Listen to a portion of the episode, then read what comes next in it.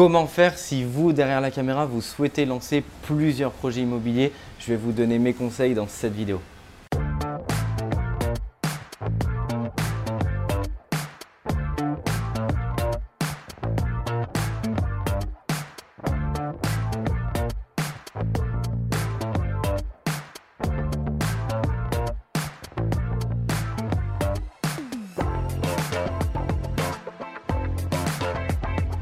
Bonjour à tous, je m'appelle Mickaël Zonta, je dirige la société investissementlocatif.com. Si vous tombez sur cette vidéo, je vous invite à vous abonner à la chaîne pour voir l'intégralité des vidéos et pour vous aussi vous développer votre empire immobilier en toute sécurité en profitant de l'intégralité de mes conseils.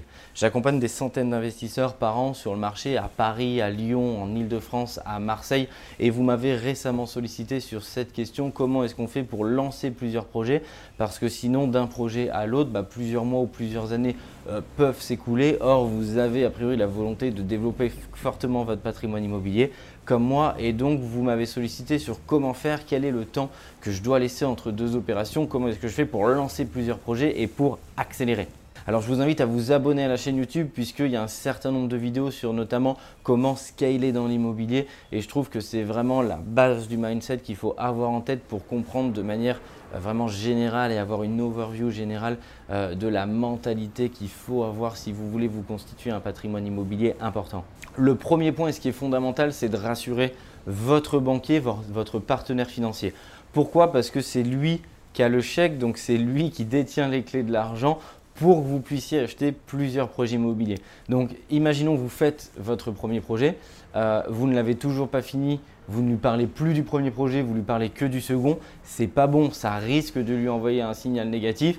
Il va penser soit que vous avez le melon, soit que vous, vous ne gérez pas le premier projet, que vous ne vous en occupez plus et que vous pensez déjà au second sans vous soucier du premier. Déjà dans vos échanges, c'est important si vous souhaitez en lancer un deuxième, de toujours maintenir le lien et de lui expliquer que la première opération se déroule à merveille, que tout va bien et que c'est pour cette raison-là que vous souhaitez en financer un second.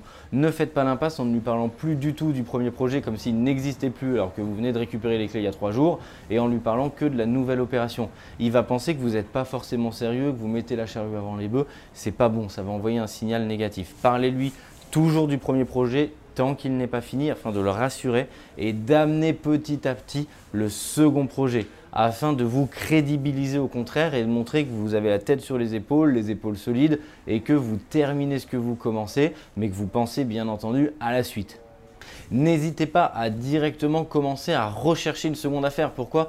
Parce que a priori, il y a peu de chances que euh, vous signez un compromis, vous trouvez tout de suite une affaire ou tout de suite une troisième ou tout de suite une quatrième.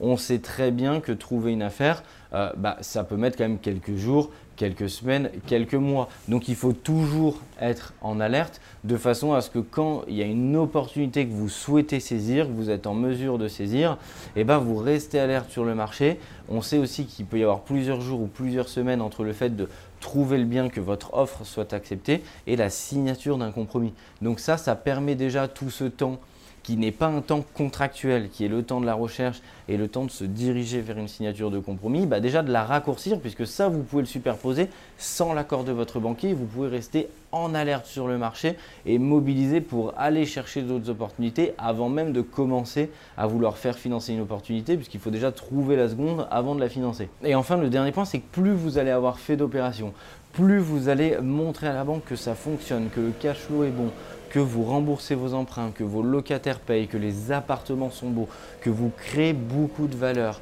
euh, que l'opération elle est saine et sécure puisque la banque euh, va prendre une sécurité si elle a hypothéqué le bien. Donc en plus elle va voir que l'hypothèque qu'elle a sur le bien et sur l'actif est solide parce que vous avez parfaitement mené l'opération. Plus vous allez pouvoir accélérer la cadence parce que plus vous allez être crédible. Donc effectivement ce sera peut-être plus difficile au début de passer du premier au deuxième et du deuxième au troisième en termes de temps, en termes de raccourcissement, mais plus vous allez accumuler, plus votre crédibilité va augmenter auprès de votre partenaire financier et plus vous allez pouvoir augmenter la cadence. J'en suis la preuve et l'exemple. Je vous invite à mettre en commentaire, vous aussi derrière la caméra, quel est le temps que vous laissez entre deux projets et si vous avez la confiance de votre banque pour faire financer plusieurs projets et avoir toujours un projet en cours. Je vous invite à le mettre en commentaire pour que ça serve à la communauté parce que je vous en remercie, vous êtes de plus en plus nombreux et c'est grâce à vous et grâce au collectif qu'on arrive à partager les bonnes pratiques et à faire de vos projets un succès et une opération toujours plus rentable. Je vous dis à très bientôt, ciao